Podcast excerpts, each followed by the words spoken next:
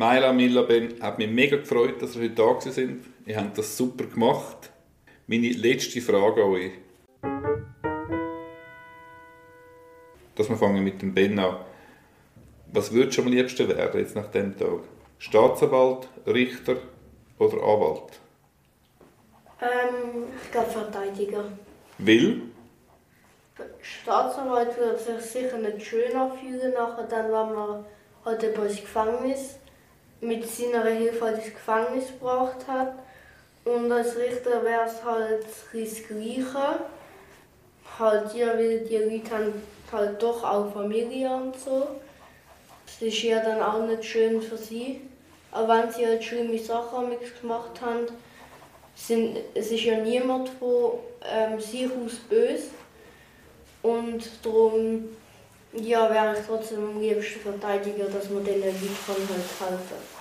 Gut, Milla, was wärst du am liebsten? Richterin, Staatsanwältin oder Strafverteidigerin? Ähm, auch Strafverteidigerin, weil also Staatsanwältin würde ich nicht so gerne sein, weil das ist dann wie, wie verpflichtet machen, was der Staat sagt und das finde ich dann wie nicht so toll, weil man findet es selber dann vielleicht nicht unbedingt gut. Gut, und Maila, was ist bei dir? Richterin, Staatsanwältin oder Strafverteidigerin? Ich glaube, ich würde am liebsten entweder Staatsanwältin oder Rechtsanwältin werden. Aber es hat halt beides so die guten und die schlechten Seiten, wie zum Beispiel der Ben und Mila gesagt haben.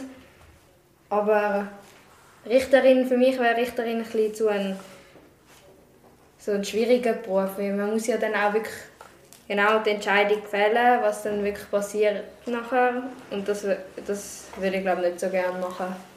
Ben, noch etwas Abschließendes? Ähm, also wenn ein Richter falsch entscheidet und sich das dann erst später herausstellt, kann der Richter dann auch ähm, bestraft werden? Nein, zum Glück nicht. Weil wir wissen ja alle nie genau, was wirklich passiert ist. Was wirklich passiert ist, wissen nur die, die dabei sind. Und eine Staatsanwältin, eine Strafverteidigerin oder eine Richterin kann nur im Nachhinein vermuten, was ungefähr passiert ist. Und dass man da nicht immer richtig vermutet, das ist völlig normal.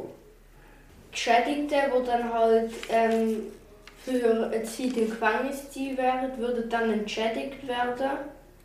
Genau, das ist nochmal ganz, das ist nochmal ein ganz neues Buch, das du öffnest zum Schluss. Das ist aber so, jemand, der im Gefängnis ist und nachher stellt sich heraus, die Person ist unschuldig oder äh, die Richterin und der Richter sagen, nein, die Person kann man nicht bestrafen, kommt in der Regel für jeden Tag, wo man im Gefängnis war, 200 Franken über. Und was passiert, wenn, wenn zum Beispiel der Richter dabei war bei der Situation?